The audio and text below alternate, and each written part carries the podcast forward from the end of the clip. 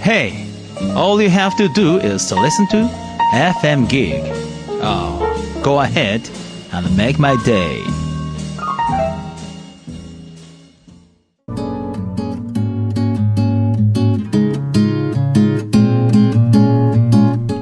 いちこのスマートな整理術.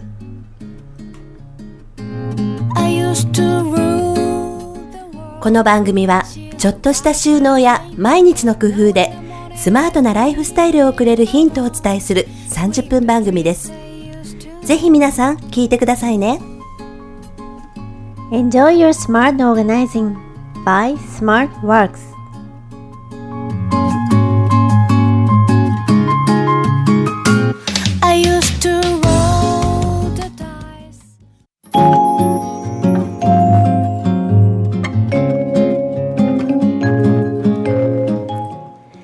さんおはようございます。この番組を担当するいちこと。ひろこです。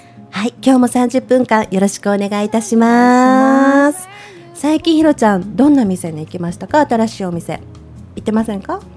新しいお店、うん。えっ、とこの間ね、うん。あの現場作業の後に、あれ？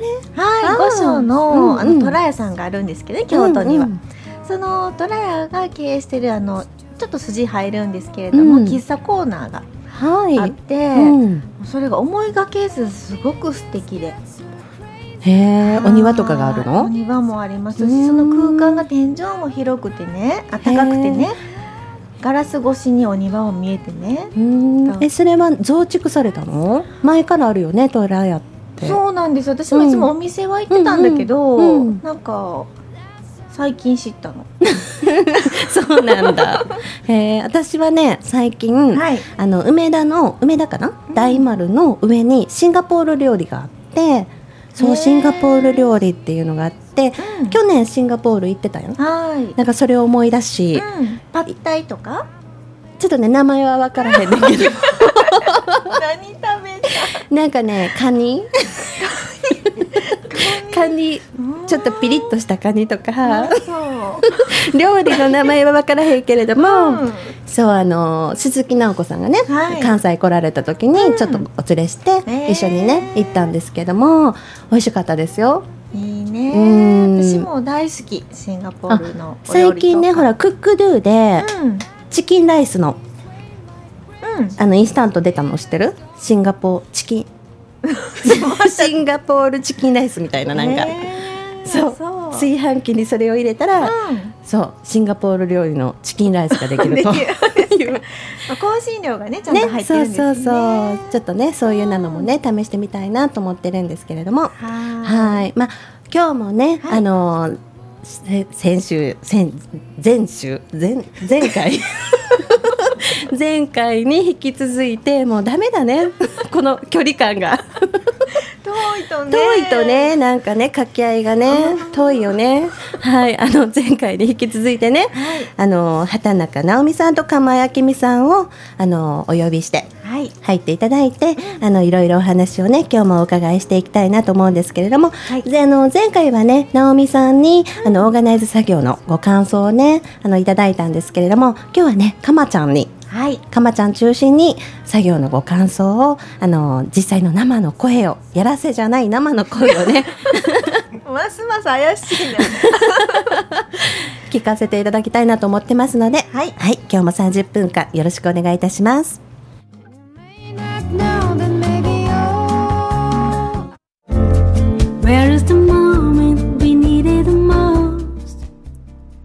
FM ギグいちこのスマートな整理術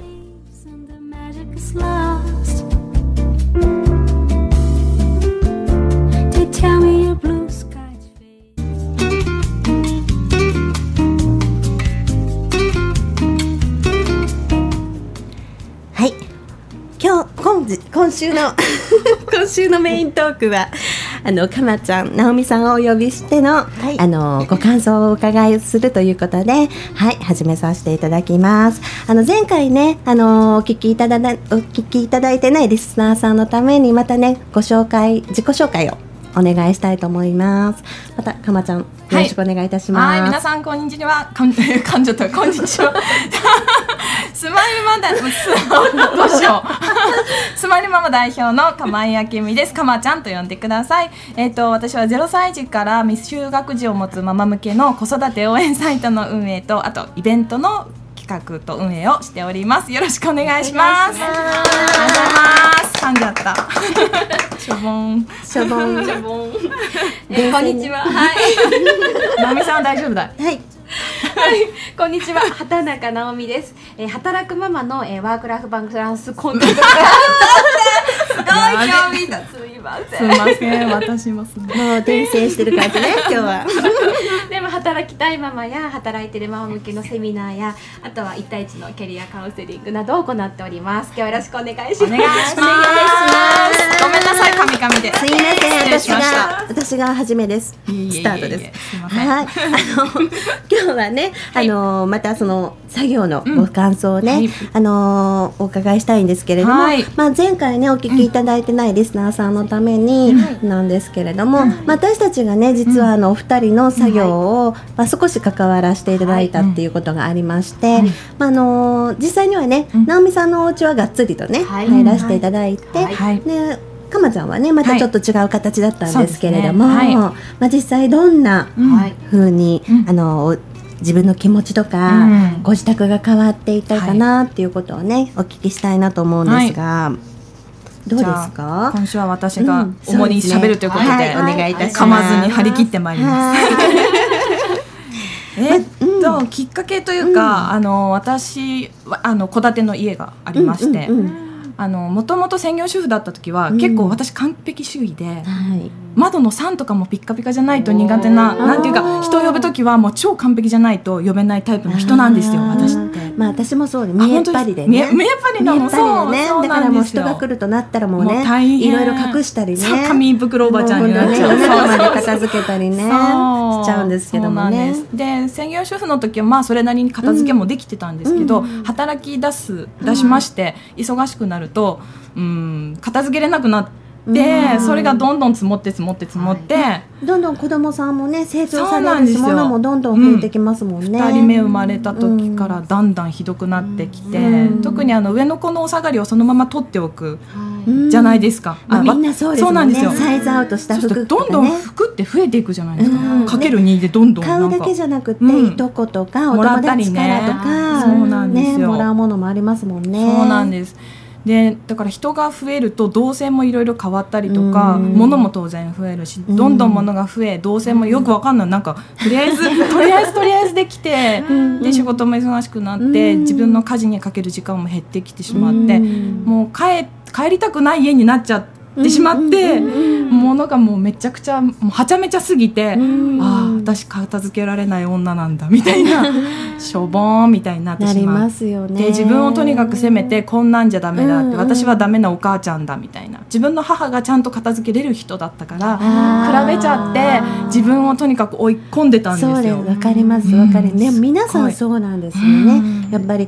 でどんどんどんどんやっぱりこうあやふやなあの場所ができてくるとうん。どんどんやっぱりいろんなもの置いちゃうんですよ。ねとりあえずが多すぎますね。とりあえず置いたのはとりあえずの部屋になっちゃって。でそうなったらね、もうとりあえず置いとこうってまたなるのでね、家族全員が収集がねつかなくなって、うん。ででも子供には片付けられる子になってほしいみたいな、うん。この矛盾みたいな、ね。片付けなさいって言うけど子供がえどこに片付けたらいいみたいな。うんごもっともです。みたいな。でもねごもっともをそのまま受け入れなくていやそんなことない。片付けなさいみたいなね。このなんかかなんかね矛盾してる自分に対する。ねちょっと自己否定しちゃったりとかね。そうそう。私が片付けられてないわ、うん。そもそもみたいな。そもそもね。だけどそう。もう誰に言っていいかわからわないかからんないどうしようみたいな。そう。っていう日々をずっと続けていて、うん。でうん。ライフオーガナイザーさんっていうかこのしあの、うん、仕事というかなんかブログで結構ライフオーガナイザーさんの活躍を見るようになって、うなんだなんだみたいな。うんうん。なってで、まあ、ある方と出会ってそれでもうこれはもうプロにお願いしようと思ってもうダメだ私と思って、うんもうプロにお願いして突破口と思ってうん。お願いすることになったたのがまあきっかけですね。でまあどんどんどんどんこう物をやっぱり選び取る作業っていうのを初めねされるわけなんですけそうど、なんですよ。まあ、聞いたところによると、はい。たまちゃんのお家、はい。たくさん物があってっていうところからのスタートでしたもんね。特に服類が多すぎたたうんですよね、なんかわさわさなってきちゃってどんだけ自分が何を思ってるのか分かんなくなって特に例えばですけどユニクロのヒートテック。まあ多いんですよね。なんかあるのに本もう分かんなくなっちゃったから、うん。とりあえず買うみたいなので。そう行った時になかったらどうしようと思ってねどんどん増えていって、うん。蓋開けてみたらすっごい量あったみたいなのとかうんあったんですけどもとにかくあの服をまずやっつけようと思って。うん服をすごい捨て,、ま、捨てたというか私は結構スイッチが入るとブワーってできるタイプなんですよ。そうなんだ。迷わないタイプでそれもすごい驚かれたんですけれども、うん。これもう1年着てないからいらない。バサッバサッバサッと捨てできる人なんですねそうなんです。それが。私それがすっきりいく人ながんです。よ、ねできるタイプとそうですよね。できない直美さんとね。すごいいろんなタイプがそう前にね聞きのの話をしたんですけれどもあ直美さんは右脳寄りでかまちゃんは左脳寄りなんで左な。のかまちゃんはやっぱ使用頻度とかあそういうので分ける方が得意なん得意ですですよね。得意です、ううん。ん。1年使ってなかったら、うん。もうこれはいらん。っつって、バサバサ切っていく、でしかも、うん。オーガナイザーさんにお願いすると、うん。お金払うじゃないですか、そう。お金払ってるんだからとにかくやらなきゃ。やらなきゃっていうスイッチもさらに入ったから、もう加速うんブワーしていって、もう初回でもすっごいゴミ袋の数が出て、うん。超すっきりみたいな。何袋出たの？その時はね5袋。あのしかもね一部屋だよ。一部屋の服ばっかりでこううん5袋ぐらいは出た、ねもっと出たかもしれない、うんそうなんですそうか。そう。でも直美さんもたくさん出ましたもんえねー合計二十三。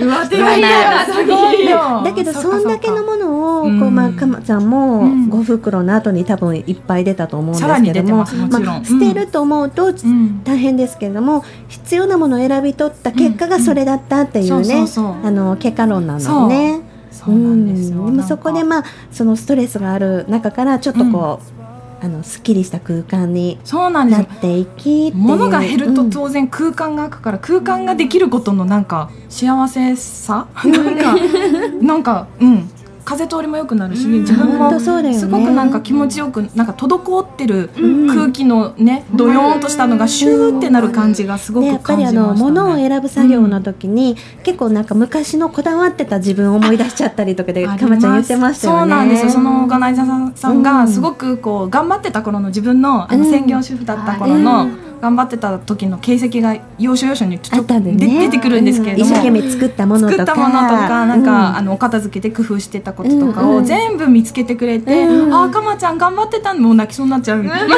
たすぐ私泣いちゃうんです、うんうんもうなんか認めてくれた？なんかその時、うん。主婦とかママって結構他の人に評価されるっていうか、ね。認められるってことがないんですけど、うん。ああかまちゃん頑張ってたんだねとか、ううんん、うんってうんうんってこう全肯定みたいな。してね。なんだこのとっちらかった部屋はみたいなんじゃなくって、ううんん、うんってこうまるっと認めてくれたのがすっごい嬉しくて、今でも思い出したら泣けるぐらい、本当あのラジオの時まで大泣きしましたけど、うん。う んそうそうそうそう。そう。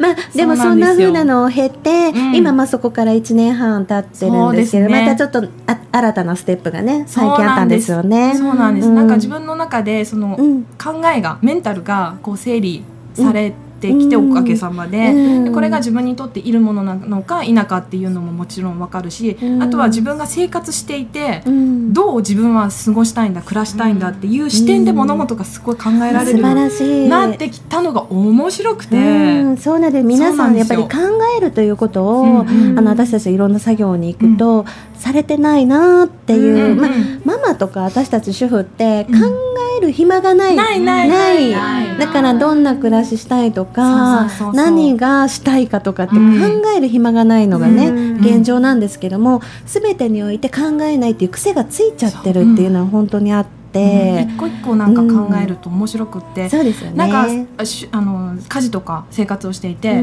ん。必ずここに行くとイラッとするなっていう場所とか、うん。ものとか、うん。これを使う時にいつもイライラする、この引き出し開けるとなんかイライラするとかっていうのに気づき始めたんですよ。素晴らしい。でその時に、うん。ちょっと待ってと。何がこれは原因なんだろうって立ち止まって考えて、うん。分かったこれだって自分でこううん、突き詰めていくんですよ。でそれを取っ払うと、論理的な。なんだこれ。可能だね。そう。だからそういう、うん。あま自分はそういう考え方をするのが、うん。左脳だからだっていうことも教えてもらえたりとか、うんそうだね、逆にそういう考え方すればいいんだっていうのがね。まあ直美さんは反対に右脳的だったら、うんうんあ何がストレスなのかな。これがなかったらどうかなって一回動かしてみるとかね、うんななるほど。まずまずやる、まずやる。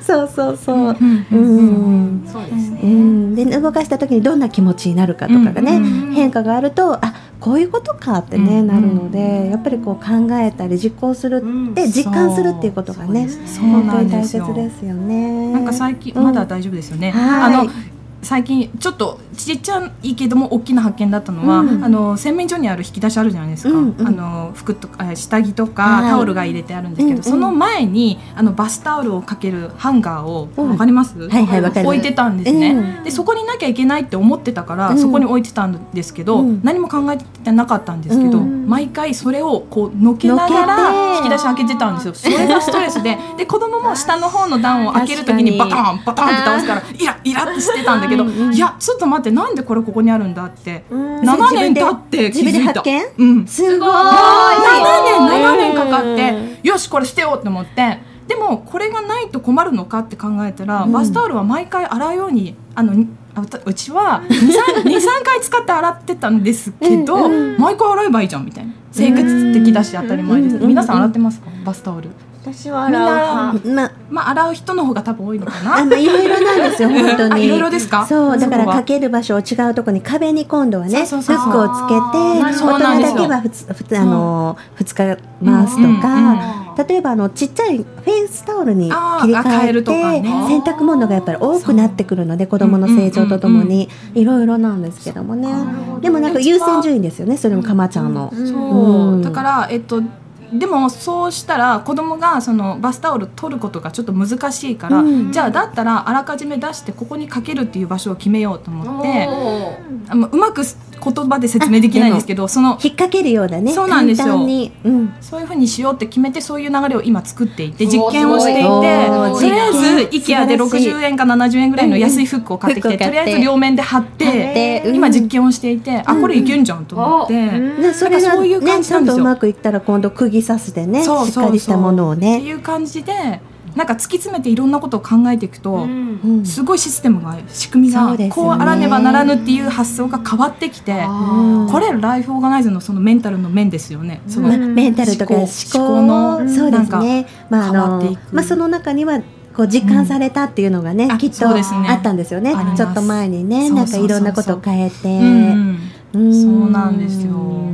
だからあとはあの自分が好きなテイストとか空気感とか、うん。なんだろう。そういうのもすごく今大事にしていてん。なんか7年間普通に生きてて生活してたんですけど、うん。例えばキッチンのところのあのお盆一つにとってもですよ、はい。独身の時からあったものとかをそのまま使っとるわけですよ、うん。いやでも私はこういうのじゃない。っていうことに本当最近気づいて、おー素晴らしい。本当に、うん。でもうとにかく自分のなんだろうな心地よい。心地よい。好き、うんで惚れ惚れなんか、うん。なんかうっとりするものをに変えていくっていうマイナーチェンジをちょっとずつ今していて。いいですね。だから本当にねなんか一つずついらないものといるものを選び取る作業っていうのは、うんどんどんどんどん自分の好きをと向き合うっていう作業なんですよね。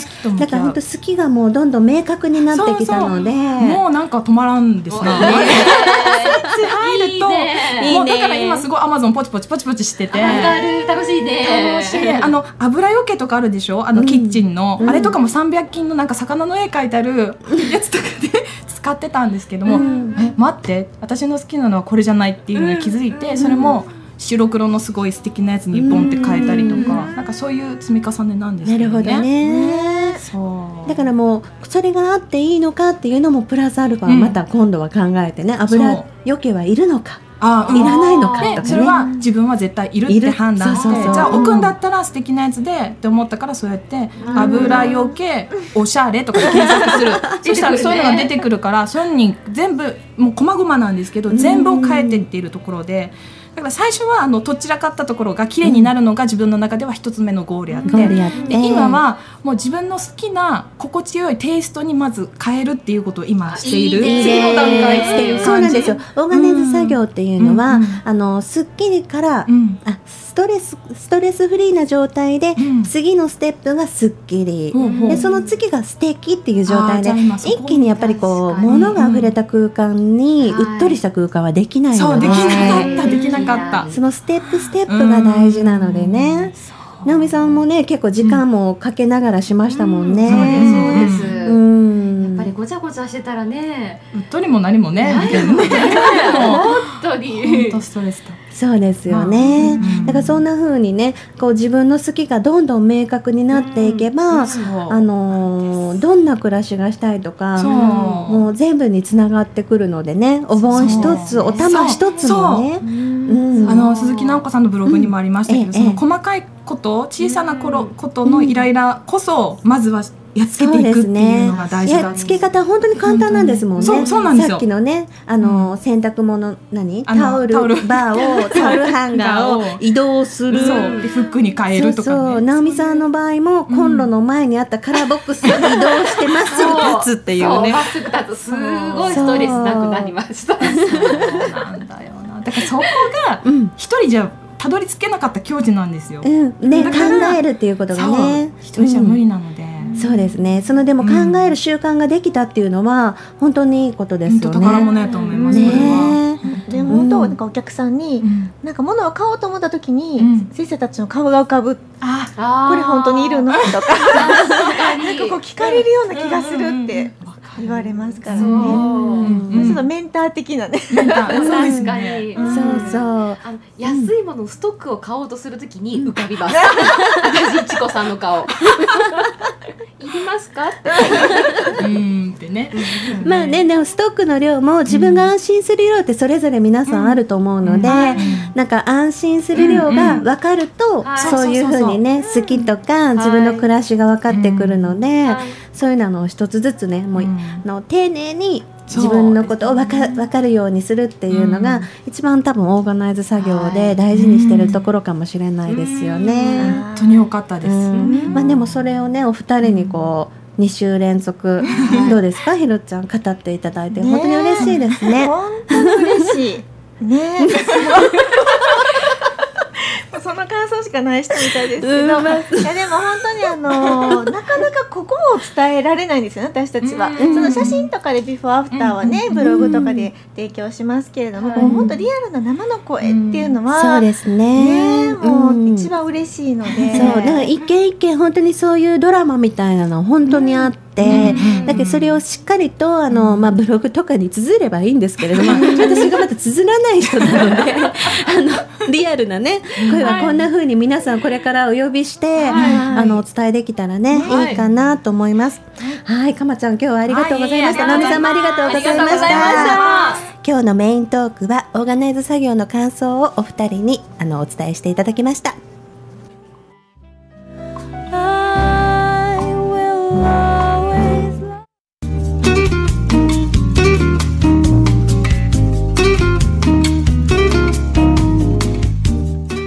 FM ギグいちこのスマートな整理術。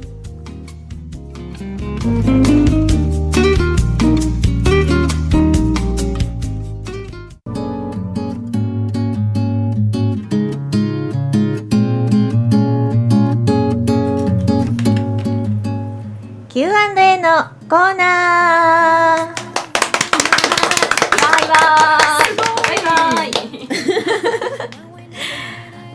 はい、今日はですね、あのいつもはね、いちこの Q&A のコーナーなんですが、まあせっかくね来ていただいているので、かまちゃんからのはい。Q&A のコーナー、はい。はい。ということで、はい。なんかご質問いただこうかな。なんでしょうか。あの小さなお子さんをお持ちのママだったら絶対ぶち当たる壁。はい。それは子供の保育園とか幼稚園で作ってきた制作物と制かの。思い出グッズ。だから制作紙的なやつもしかり立体的なのもしかり、それこそ今、えっと、息子が小学1年生になったとこなんですけど、うん。じゃあ幼稚園の時の制服カバン、うん。はいどうするみたいな、うん。皆さんその制ね作制作物は常々持って帰ってきちゃうんでそ無限にね、もういいよねって言えないもんね。本人の気持ちもあるからねだから皆さんどんな風にしてるのかなって、んこれ本当に多い悩みですね。多い悩みですね。うんはい。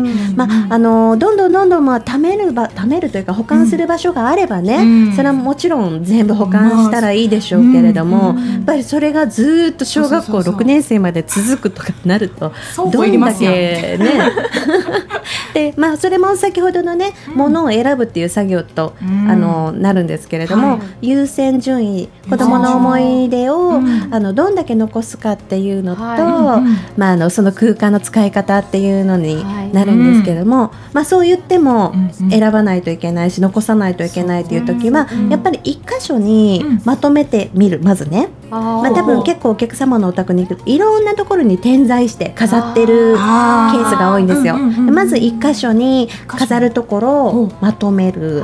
でまたその飾るのが終わったらこうルーティンでうん。箱に入れるっていうのをされたらね、まずいいと思うんですね。箱か。箱ね。でその次に、あのその箱がちょっといっぱいになってきたなと思ったらちょっとデジカメに取ってでちょっと火が立ってくると、あのママの思い入れもねあちょっと薄れ薄れてくる。ねそうそうそう、保育園の初めて作ったあの鯉のぼりうんみたいなのとかね、持ってきたら、初めてと思うけども次の年見たらえこれってさ担任の先生がシール貼ったんだよねみたいな。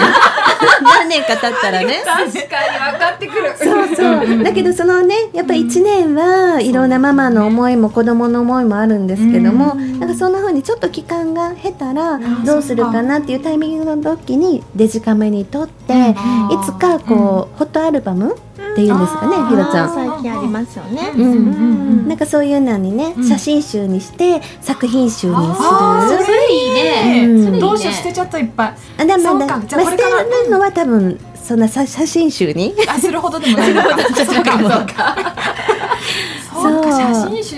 うんいいですね。うん。子供も嬉しい。嬉しい。あそう。で子供にねそういう風にしたら、あのうん飾るのはこんだけだよってお家の中のルールじゃないけれどあもー。しとければなんかまあ、うん。うんそれがあの今度はこれを片付けてこっち飾ろうね、うん新しいものっていう風なこそうルーティン仕組みをね作っていけばねうん。ちょっとこう空間はねすっきりしたりこう全部流れができるかなと思うんですそうですね。私同じことを入っていただいた時にご相談して、うん。うなのか。箱を作りました。あ思い出ボックス思い的な出ボックス的な、うん。でそれを一緒で溢れてくる時に精査する、そう。あそっか。そしたらね、家中に散らからなくなったうん。なるほどな。で意外にね、うん。なんかその親が、うん。すごい頑張ったねと思ってても子供はえこれいらないみたいそうそう。なあるよね。本人に聞くうんと全然気持ちこもってないみたいなこうやっつけ仕事があ子供聞いたら分か。るんだよね。こっちは頑張ったけどこっちはいいよとか、なるじゃあそほどのジャッジの時に子供も巻き込んでうん。そうですね。やっちゃうみたいな。うんうん。あーなんかまあそういうことしてたら子供も大事なものを選ぶ習慣っていうのはあついてくるのでそうじゃなかったら全部大事になっちゃうんで、そうですね、うん。よしわかりました。やってみます。一回それして、はい。まあ最後のゴールが、うん。あのフォトブックみたいあな、ね今ね。ねネットですぐに注文できるみたいなんでね。月一冊はタダだったりするのあでありますね。よしやってみます。一回やってみてください。ありがとうございます。はいはい。Q&A のコーナーでした。Fire you want. FM Geek.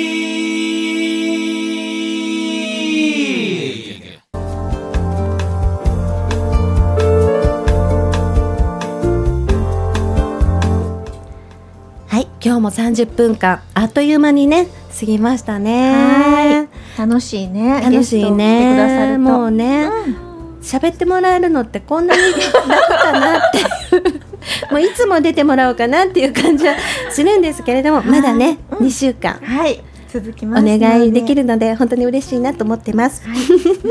またね、あの来週からはね、あのかまちゃんと直美さんに今されてるお仕事についてね、い。ろいろお聞きして、私たちもね勉強させてもらおうかなと思ってますのでね、はい。ぜひお二人お願いいたします。はい、はい、では今日もスマートな一日をお過ごしください。スマートなママを応援するいちこと。ひろこでした。はい、ではまた来週お会いしましょう。